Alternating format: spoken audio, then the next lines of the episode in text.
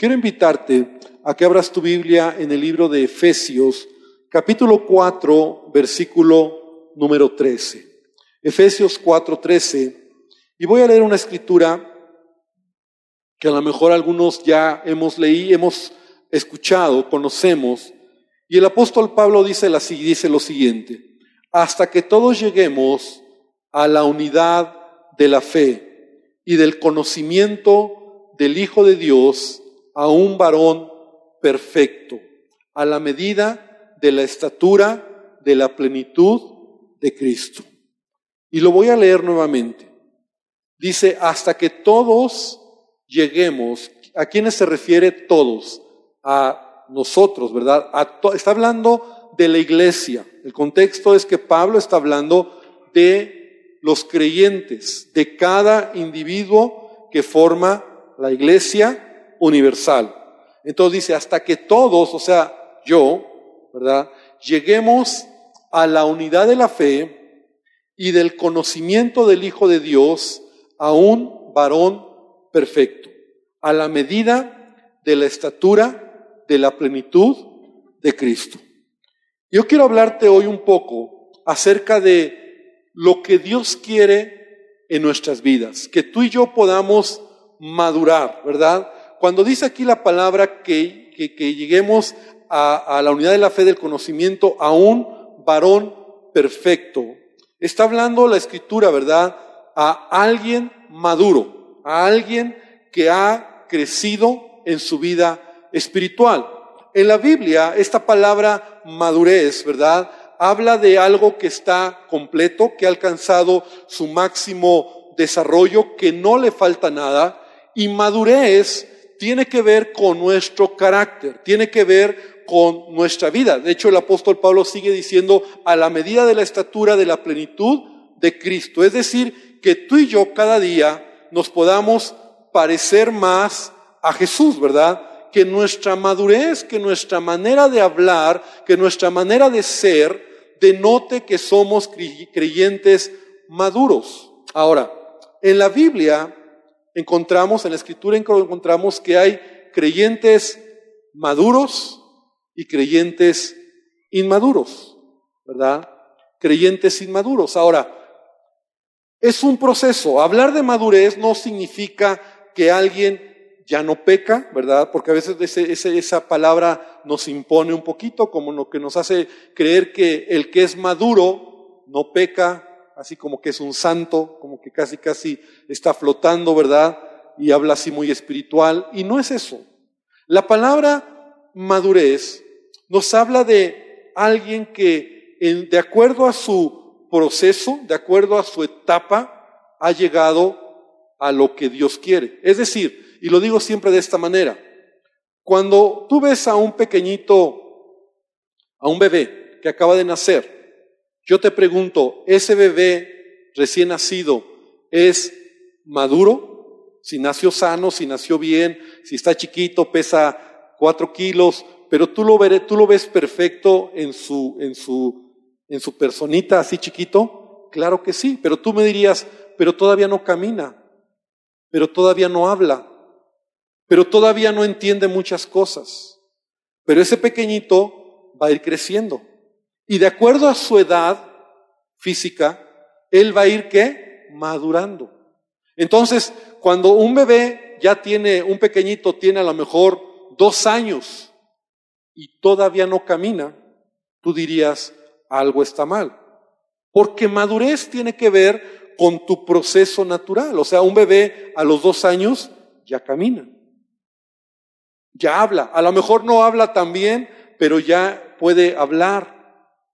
Y entonces la madurez tú la vas viendo en una persona como en la medida en que va creciendo, va desarrollando rasgos que muestran madurez. Ahora, debería de ser así, ¿verdad? Que alguien que ha crecido, un adulto, un joven, sea maduro, ¿verdad? En su vida, en sus decisiones. Pero no necesariamente la edad representa o es sinónimo de madurez. De hecho, muchas veces lo hemos visto, ¿verdad? Hay adultos inmaduros. Hay jóvenes inmaduros. como también hay niños inmaduros. Entonces, la vida espiritual es igual. El crecimiento o la obra de Cristo en nosotros tiene que ir madurando. El apóstol Pablo dice, hasta que todos lleguemos a ello, ¿verdad? Es decir, todos vamos hacia allá. Y quiero avanzar. Eh, Filipenses capítulo 3, versículo 13, el apóstol Pablo dice, hermanos, yo mismo no pretendo haberlo alcanzado, no haberlo ya alcanzado, pero una cosa hago, olvidando lo que queda atrás, extendiéndome lo que está delante, prosigo a la meta, al premio del supremo llamamiento de Dios en Cristo Jesús. Entonces Pablo mismo era un hombre maduro. Siempre que hablamos de Pablo, pues lo tomamos como un ejemplo en muchas cosas, el apóstol Pablo. Pero él mismo dice, yo mismo no pretendo haberlo alcanzado ya. Es decir, todavía me falta. ¿Y qué, te, qué hago? Pongo mis ojos hacia adelante. Olvidando lo que queda atrás, me extiendo hacia adelante. ¿Por qué? Porque todos nosotros, como cristianos, debiéramos de estar mirando, ¿verdad? A Cristo. El apóstol dice, puestos los ojos en Jesús, el autor y consumador de nuestra fe. Entonces, cuando tú miras a Cristo, tú vas pareciéndote más a Cristo. Pero Dios desea que tú y yo crezcamos en nuestra vida espiritual. A veces la madurez es, son, tiene que ver con ah, decisiones y acciones que tomamos en nuestra vida. O sea, tú quieres saber o tú quieres ver la madurez de alguien, revisa las decisiones que toma en su vida. Porque es ahí donde se va a notar tu madurez, en las pequeñas acciones, en las pequeñas decisiones que denotan o van a crear en ti un carácter y tu carácter es ese sello que denota quién eres. Entonces, cuando hablas de Ernesto Ramírez, ¿verdad? yo tengo un sello, un, carácter, una manera de ser. Y a lo mejor los que me conocen más cerca, ¿verdad? Saben cómo soy, cómo actúo y hablo de mi esposa o mis hijos, en donde a veces dicen, no, pues todavía le falta Ernesto Ramírez. Porque todavía hay cosas que denota que tiene que crecer en su vida, de carácter. Pero también hay cosas buenas. Y así cada uno de nosotros tenemos un sello. El apóstol Pablo decía, hijitos míos, por quienes vuelvo a sufrir dolores de parto hasta que Cristo sea formado en ustedes. Entonces, ¿qué es lo que la gente tiene que ver en nosotros? La obra de Cristo. Madurez tiene que ver con una vida que te lleva a tomar o a, hacer, a reflejar a Cristo, ¿verdad? cuando tú estás madurando. Pero sabes, hay indicios o hay cosas que a veces denotan falta de madurez en nuestra vida. Podemos ser cristianos, podemos amar a Dios, pero no somos maduros en ciertas áreas. Y de eso quiero hablarte hoy, ¿verdad? Quiero hablarte de un aspecto que, le he llamado la conmiseración, signo de inmadurez. ¿Qué es la conmiseración? Es aquel ahora, antes de esto, yo oraba y yo decía, Señor, que esta palabra sea para nosotros, porque esta palabra no es para el que no vino. Qué lástima que no vino mi papá, mi hermano. Qué lástima, porque era para él. Yo te quiero decir algo, si tú estás aquí, tal vez algo es para ti. Amén. Amén. Dile al que está al lado tuyo, esta palabra es para ti. No me la vientes a mí, ¿verdad?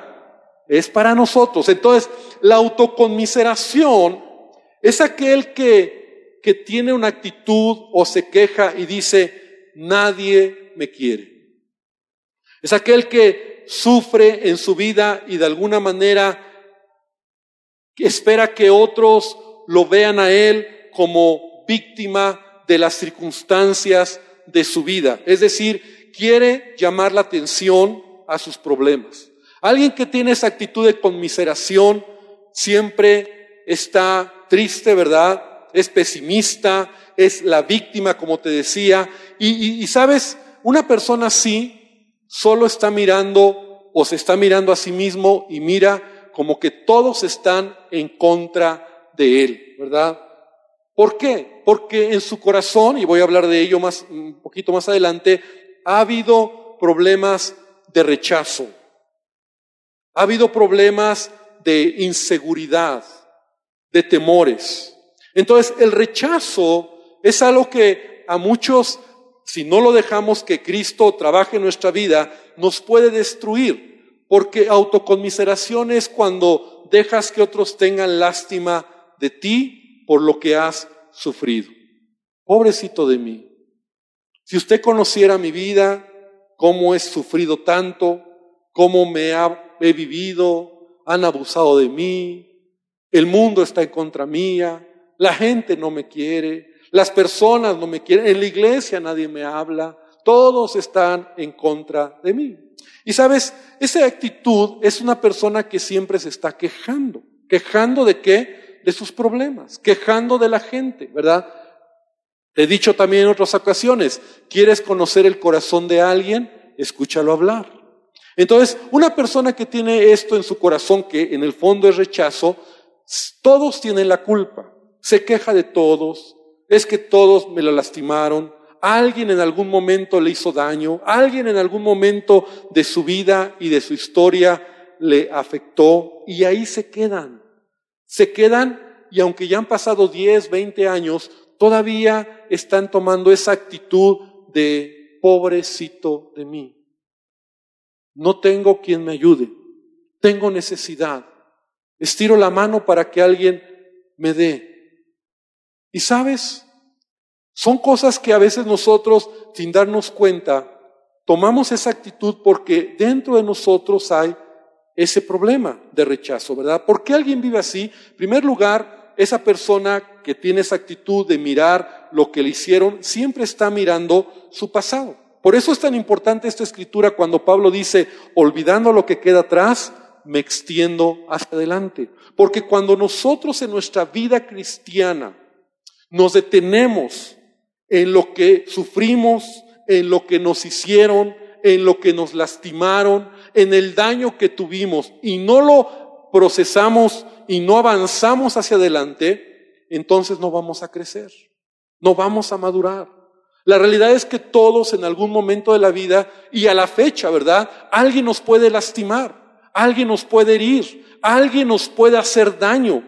Y puede ser que te duela, y, lo trabajes, pero tienes que salir adelante. Tienes que salir adelante. Yo te hablo en mi propia experiencia. A mí a veces me cuesta por mi temperamento, ¿verdad? Y, qué tremendo porque Dios, Dios trabaja conmigo, ¿verdad? Pero cuando yo a veces conozco o sé de algo que me lastima personalmente o alguien me lastima, es decir, me critica o habla mal de mí, eso me pega muy fuerte. Y entonces yo tengo que trabajar porque si no me pongo pilas, me atoro en eso.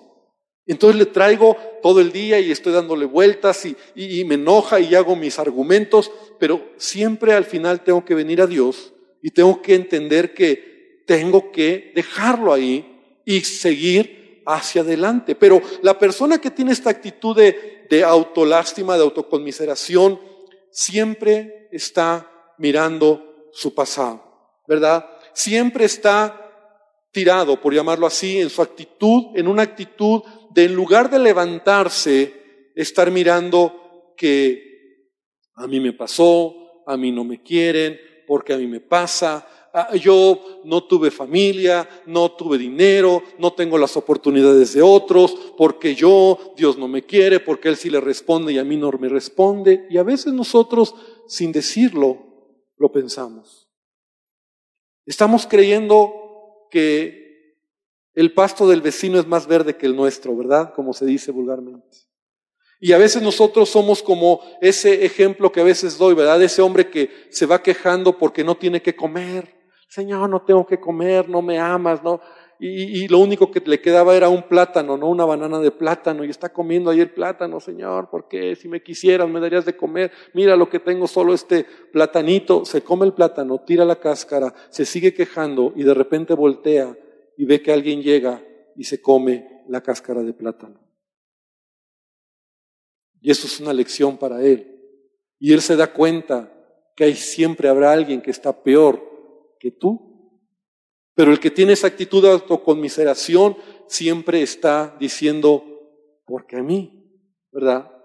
Y puesto que la raíz es el rechazo en su vida, ¿verdad? Ha sido herido. Ahora, no quito que sea real. A lo mejor tú has recibido heridas, has sido lastimado, a lo mejor has sido abusado en tu vida, ¿verdad? Y esto te ha hecho crear una protección en tu vida para defenderte, ¿verdad? Porque llega un momento donde cuando alguien nos ha lastimado, nos ha rechazado, nos ha herido, entonces llegamos a hacer a veces hasta pactos internos. Y entonces muchos dicen, ya no voy a amar, ya no voy a querer, no le voy a tener confianza a nadie, todos los hermanos, ya no voy a la iglesia. Y esas palabras te hacen hacer pactos en tu corazón, equivocados por supuesto. No voy a confiar en nadie más, ya no voy a querer a mis hijos, ya no me voy a casar, el matrimonio es un desastre, son pactos que tú haces. Cuando una experiencia te marca, no quiere decir que aquello así tiene que ser. ¿Estás de acuerdo?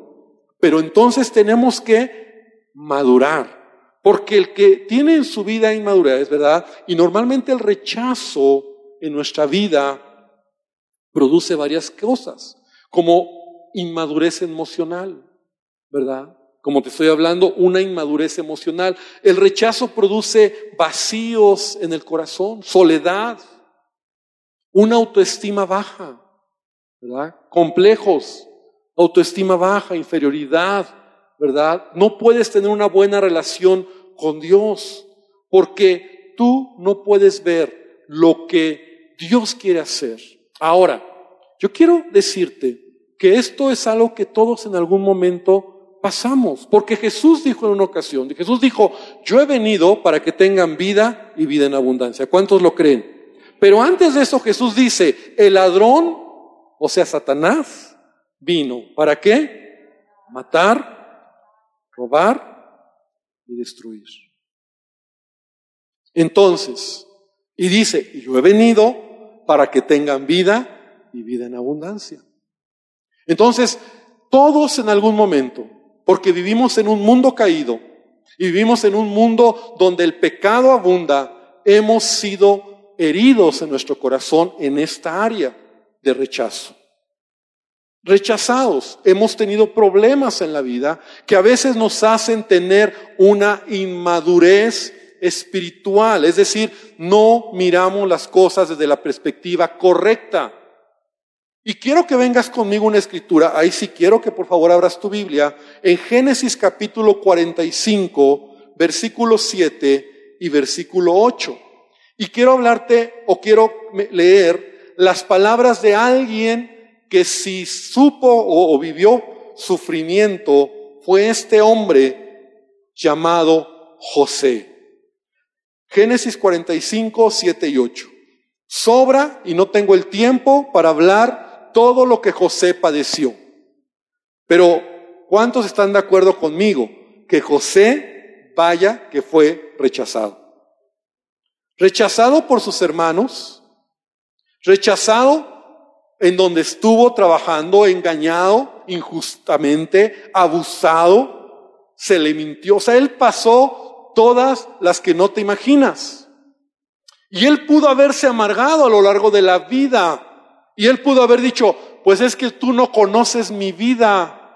Es que tú no sabes todo lo que yo he sufrido. Es que tú no sabes mi dolor y los abusos y, lo que la gente me hizo y me engañaron y me robaron y mis padres, mi padre estuve, ¿verdad? Y, bueno, cada vida es una telenovela, ¿no? O sea, está gruesa la cosa. A veces cuando yo oigo situaciones yo digo, wow, o sea, con la mía tengo, ¿verdad? Con mi propia vida, con mis propios rollos, porque cada vida tiene sus propios problemas. Pero José también padeció todo esto. Ahora, la perspectiva es lo que va a ser cómo miras las cosas. Porque inmadurez es quedarte en el pasado. Inmadurez es mirar que aquello son los responsables y tú eres la víctima de lo que hoy tienes. Pero José en Génesis 47, 45, versículo 7 y versículo 8, les dice a sus hermanos, Dios, esto voy a leer la traducción viviente, Dios me hizo llegar antes que ustedes para salvarles la vida a ustedes y a sus familias y preservar la vida de muchos. Por lo tanto, fue Dios quien me envió a este lugar y no ustedes. Y fue Él quien hizo y me hizo consejero de Faraón, administrador de todo su palacio y gobernador de todo Egipto. Ve la perspectiva de José. Ve la manera en que José está viendo su presente. Él no está atorado en el pasado. Él no es un hombre inmaduro, quejumbroso, chillón, diciendo es que no me quieren, es que por qué, o amargado. Tiene frente a sus hermanos para darles tres veces más o diez veces más lo que habían hecho contra él. Pero él está sano en su corazón. Está bien tremendo. Él está sano. Y Él les dice a sus hermanos, no se asusten, porque todo esto que yo he pasado ha sido parte del propósito de Dios para mí y para ustedes y para toda nuestra familia. Porque si yo no estuviera aquí, ustedes y yo tal vez estaríamos muertos. La perspectiva de José no es mirar todo el dolor, todo el sufrimiento que él había pasado, sino más bien mirar la obra de Dios a través de los problemas para que él pudiera madurar y crecer. Y de hecho te voy a decir algo, la madurez en la vida se adquiere a través de los problemas. Porque madurez es forjar el carácter. Y los problemas te acercan a Dios y te hacen crecer en tu fe y mirarle a Él y dejar que Él se glorifique en tu vida. Madurez no es algo que Dios te da como una varita mágica, ya eres maduro. O sea, eso no. O sea, una vida espiritual, una vida de un creyente maduro, no es de un día para otro, es un proceso de años, es un proceso de vida, de problemas, de situaciones, de momentos difíciles, pero tú decides levantarte y creer lo que Dios está haciendo en tu vida. Entonces la perspectiva de José es una perspectiva correcta del propósito de Dios en su vida. Y esa debería de ser nuestra perspectiva. Inmadurez es cuando tú estás mirando tu pasado, tus problemas, tu, lo que no tienes, lo que no has logrado, y entonces ahí te quedas. Y no solo eso, alguien tiene la culpa. Alguien es responsable. Alguien lo hizo. Te lastimaron, no te saludaron, no te hablaron, te quedaron mal, te fallaron, te criticaron, murmuraron de ti, te juzgaron. ¿Qué más? Tantas cosas que todos pasamos en la vida. Y la autoconmiseración es cuando ahí te quedas, dolido, y lo digo así, lamiendo tus heridas. ¿Por qué yo? ¿Por qué a mí? Es que yo, si yo soy tan bueno, Señor, si yo. ¿Por qué a mí? Madurez es cuando eso lo usas para que Dios se glorifique en tu vida. Quiero rápidamente que vengas conmigo a tu escritura. Jueces capítulo 11. El libro de jueces capítulo 11. Y en algún momento hablábamos de, de, la historia de Ruth, ¿verdad? Que, que, era en el tiempo de los jueces. Y en el tiempo de jueces es un tiempo donde el pueblo de Israel, cada quien hacía lo que quería, así lo dice la Biblia, pero Dios de manera misericordiosa iba levantando hombres y mujeres también para dar libertad a Israel, como traer un tiempo de, aliento, como un tiempo de, de, de esperanza en tiempos de caos, de crisis. Y jueces 11.1 nos habla de un juez que se llamaba Jefté. Y Jefté es un claro ejemplo de un hombre que Dios usó a pesar de todas sus características negativas. Ahora, lo primero que dice aquí, y me encanta, dice que Jefté era un gran guerrero. Repite conmigo, Jefté era un gran guerrero. Ahora, Jefté era un gran guerrero, un hombre de guerra. Jefté fue un, uno de los jueces. De hecho, Jefté está en Hebreos 11, es dentro, está dentro de los héroes de la fe. O sea, Jefté fue un hombre que se levantó. Dios lo usó. Ahora, cuando tú lees la historia completa, y no la vamos a ver toda, puedes leerla en tu casa, te hace un poco de crisis la manera en que Jefté tomó ciertas decisiones. Porque era el tiempo, en el contexto, que la palabra de Dios no, o sea, cada quien hacía lo que quería y no había palabra de Dios. Entonces, cuando no hay palabra de Dios, cada quien hace lo que quiere. Y recuerda ese principio, ¿verdad? En la vida haces lo que quieres o haces lo que Dios quiere. No hay de otra.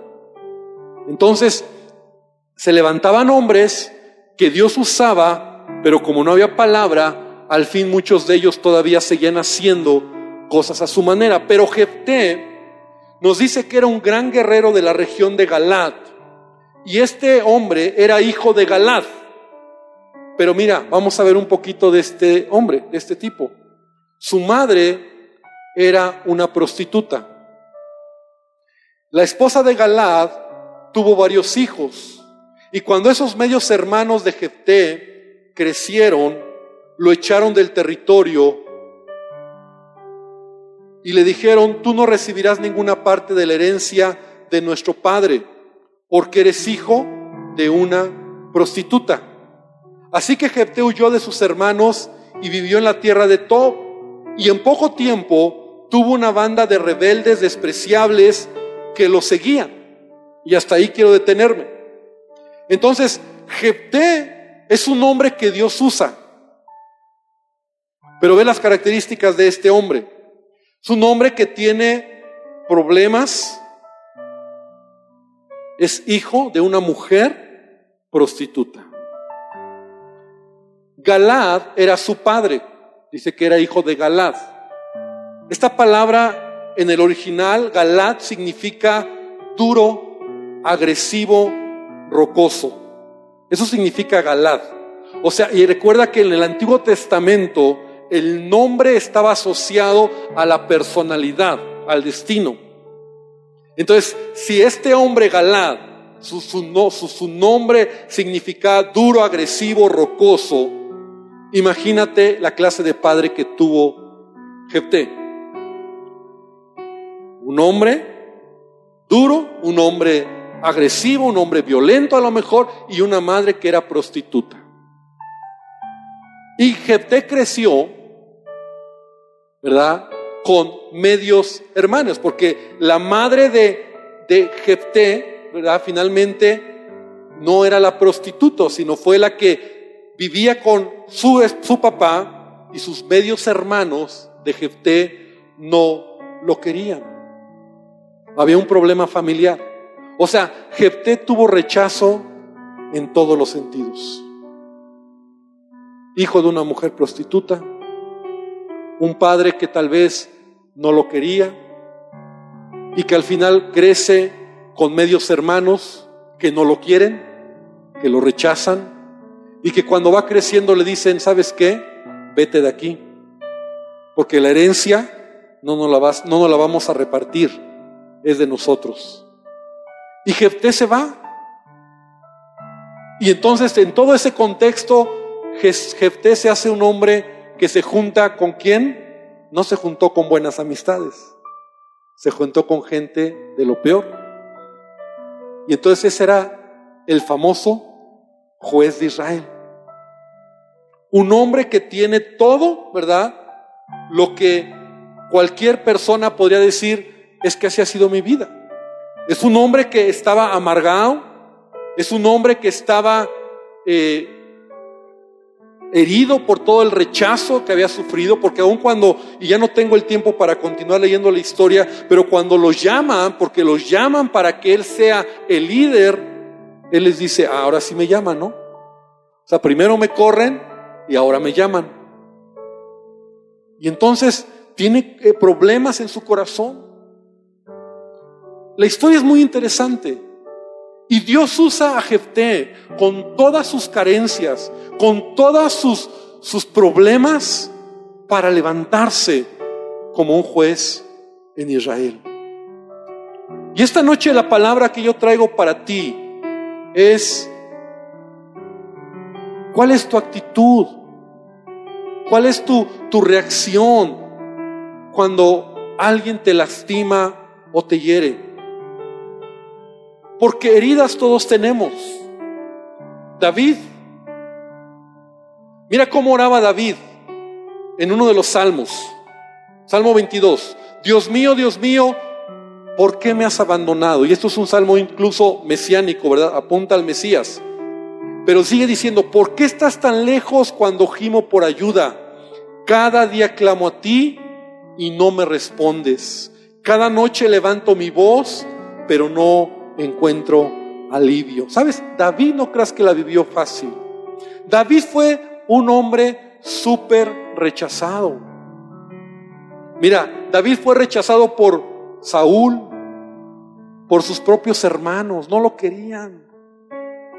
Su propio padre decía, ah, el chiquito, el que él, él ponía en alto a los mayores, a los que estaban en el ejército de Israel. David fue rechazado por su propia esposa, por Mical, cuando él estaba adorando al Señor, cuando trajo el arca y su propia esposa se burla de él y dice, ah, mira, el rey de Israel ahí bailando como su propia esposa. Su hijo, Absalón, rechazó a David. Pero ¿sabes qué se nos dice de David? Un hombre conforme al corazón de Dios. David las pasó difíciles. Y muchos de sus salmos reflejan su corazón. Porque te estaba diciendo que madurez es cuando tú avanzas en el propósito que Dios tiene en tu vida. Y esta noche yo quiero invitarte para que nosotros podamos reflexionar. Porque el propósito de Dios es que cada uno de nosotros podamos crecer a la estatura del Hijo de Dios a un varón perfecto. Y que tú y yo podamos dejar atrás esas cosas que nos van a detener. Porque sabes que un creyente inmaduro en esta área siempre se va a quedar ahí, quejándose. No me quieren, no me, no me atienden, me voy mal, si ustedes supieran. Y todos hemos tenido situaciones difíciles. Yo recuerdo que cuando trabajaba en una empresa, en una compañía de seguros donde trabajé, cuando nosotros, yo estaba en un área de proyectos y cuando teníamos que presentar un proyecto al director general de la empresa, nunca se me va a olvidar que en más de un momento algunos de los compañeros, cuando llegaba el director y quería ver un proyecto, un sistema o algo, y no funcionaba. Entonces la persona le decía, es que, es que, señor director, es que mire, es que no pude por esto, por aquello, y empezaba a sacar todas sus, sus razones. Y el director le decía, a ver, a ver compañero, todos hemos tenido una vida difícil. Yo también he tenido una vida difícil. A mí dame resultados y no me hables de tus problemas. Y eso me impresionó. Porque lo que le quería decir era, todos estamos pasando momentos difíciles. Todos hemos tenido momentos difíciles. Pero el único que puede sanar nuestro corazón es Jesucristo, puestos nuestros ojos en Él.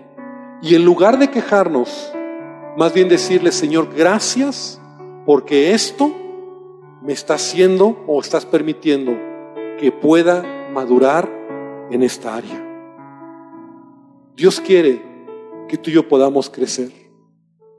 A veces me sorprende ver líderes, por ejemplo, de grandes asociaciones civiles, lucha contra el cáncer, lucha contra el Alzheimer, lucha contra la pobreza. ¿Sabes quiénes son esos líderes o los responsables de esas asociaciones? Gente que sufrió la pérdida de un ser querido de cáncer o de un ser querido de Alzheimer o alguien que fue pobre, pero que en algún momento en lugar de que aquello lo tire, Dios lo usa o Él lo usa para ayudar a otros.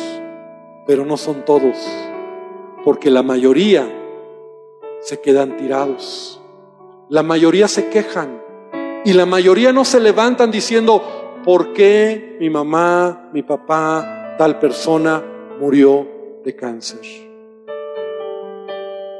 Es la perspectiva que te va a hacer tener conmiseración de ti o Dios lo va a usar para glorificar su nombre en tu vida.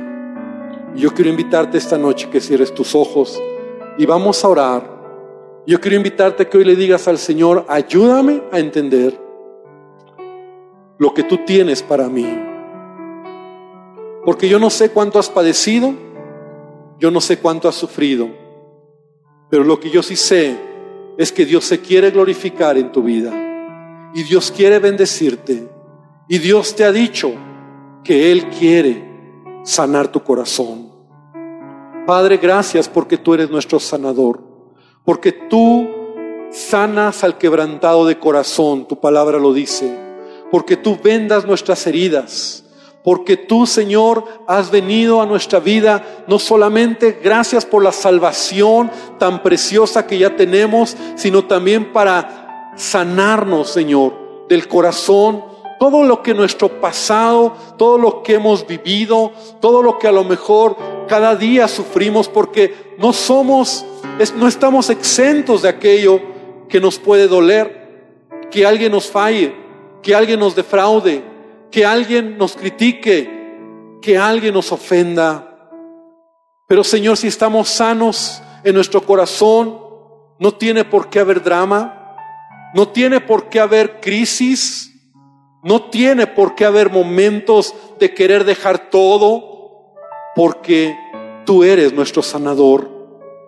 Porque entendemos que aún lo que hemos padecido en la vida, Señor, tú lo quieres usar para glorificar tu nombre.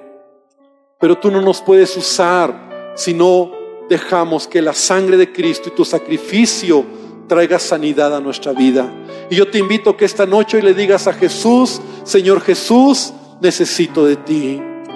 En estas áreas, tal vez por el rechazo, porque hay inseguridad en tu vida, porque hay temores, porque estás juzgando otras cosas, porque estás mirando lo que otros te hacen y no miras lo que tú tienes. Todo eso Dios lo quiere sanar. Y Dios quiere que tú y yo podamos caminar una vida abundante. Madurez espiritual es un proceso y se obtiene a través de aquello que Cristo hace en nuestra vida. Él quiere sanarnos. Y aún si hay alguien que tiene hoy que entregar algo o alguien, si es el momento que Dios te está hablando, entrégalo. Entrega a esa persona, entrega esa circunstancia, entrega ese dolor. Esta noche entrégalo y dile, Señor, lo pongo ahí. No me voy a quedar ahí atorado. Voy a seguir avanzando. Padre, te pedimos que tú nos ayudes. Se trata de mirarte a ti. Se trata de poner nuestra mirada en ti, Señor. Gracias te damos, Padre. Gracias, Señor. ¿Por qué no te pones de pie? Vamos a orar. ¿Por qué no levantas tus manos al Señor? Y un minuto más solamente adoras al Señor ahí en tu lugar. Y le dices esta noche, Señor, aquí está mi vida. Aquí está mi vida. No soy víctima de las circunstancias. No soy víctima de que otros me dañen, me ofendan. No soy víctima. Yo decido seguir adelante. Yo decido avanzar. Yo decido creerte porque lo mejor está por delante. Lo mejor está por delante. Te pedimos que tú nos bendigas, Señor, que nos lleves con bien y que tu paz y tu gracia sea sobre cada uno de nosotros. En el nombre de Jesús. Amén y amén, Señor. Gloria a Dios. Da un aplauso a nuestro Dios. Que el Señor te bendiga, hermano. Que Dios te guarde. Te recordamos que este sábado no hay oración, ¿verdad? esperamos el domingo o el mañana de sanidad, de las actividades que tenemos para que puedas seguir adelante en tu proceso. Que el Señor te bendiga, saluda a alguien, bendice a alguien, sonríele a alguien y deja que Dios se glorifique en tu vida.